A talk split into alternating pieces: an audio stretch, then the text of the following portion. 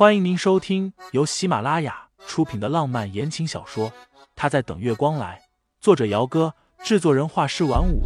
感兴趣的听众老爷们，赏个三连，点亮我的关注，点亮你的夜空。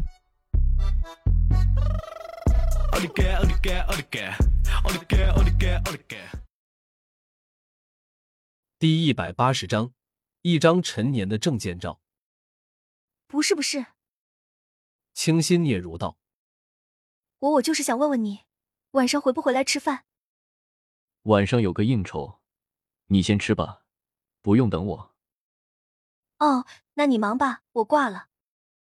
清新悻悻然的挂了电话，拿着手机出了卧室。外面，沈冰雪刚刚接了个电话，锦绣天下那边打过来的，说是有急事，急需他过去一趟。清新送着他出去。转身的时候，拿着手机给远在上城的傅玉打了个电话过去。清新接到他的电话，傅玉倒是挺惊讶的，他没想到这丫头居然会主动的打电话给自己。傅先生，清新有些局促，平复了好一会儿才开口：“我是想问问关于我的亲生父亲，你知道他是谁吗？”你父亲。傅玉有些讶异，盛总没有告诉你吗？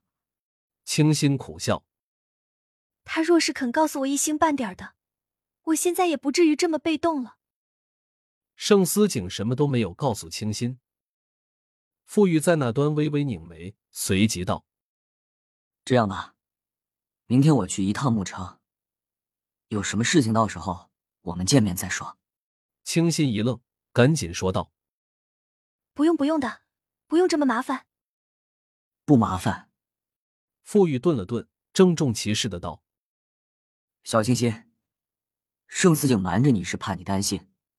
如今牧城的局势复杂，你与其留在那边，倒不如跟我一块回上城来。”傅玉不是第一个和他说让他离开这里的人，清新心里越发的笃定，盛思景瞒着他的事情远没有那么简单。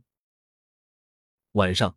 盛思景十点过才回来，清新已经睡着了，直到男人沐浴过后，轻手轻脚的掀开被子上床，他才迷迷糊糊的醒了过来。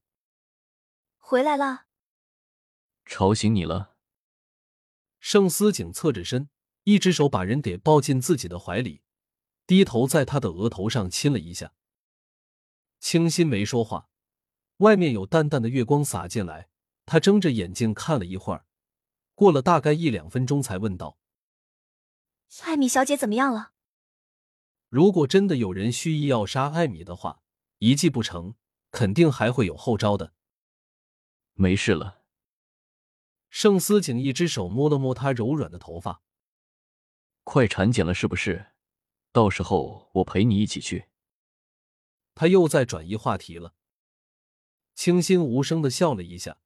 闭上了眼睛，咕哝道：“还有大半个月呢，到时候再说吧。”第二天是周末，盛思景照例是一大早就出了门去。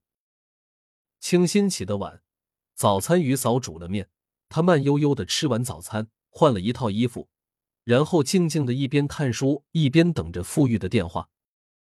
十一点的时候，傅玉的电话打过来了，清新接了电话。然后跟于嫂说，中午要出去和朋友一起吃饭，让他不用准备午饭了。去见傅玉的事情，清新没打算让盛思景知道，所以就没有让司机送，而是自己打了计程车。傅玉约的地方不远，打车二十多分钟就到了。包厢里，清新敲门进去时，傅玉刚好喝完了一杯水。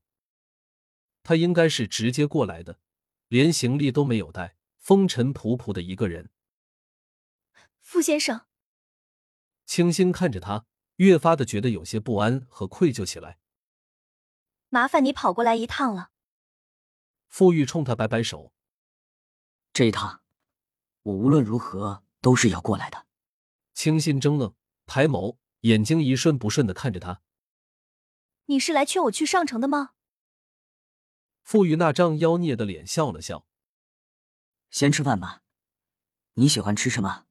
我请客。现在已经是中午了，人家大老远的跑过来，无论有什么事情，先吃了饭再说，这是基本的礼貌。清新抿了一下嘴巴，拿着菜单点菜。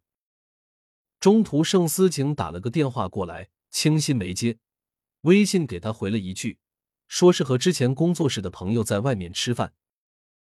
菜上的很快，清新没什么胃口，吃了几口便放下了筷子，低头喝汤。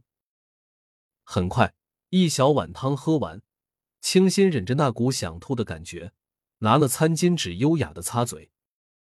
很快，傅玉也放下了筷子。从自己的皮夹里拿了一张陈年的证件照递过来。莫，证件照应该是有些年头了，照片已经严重的泛黄，边角也卷了起来。照片上是一个英气勃发的男人，很年轻，看起来应该没有超过三十岁。听众老爷们，本集已播讲完毕，欢迎订阅专辑，投喂月票支持我。我们下集再见。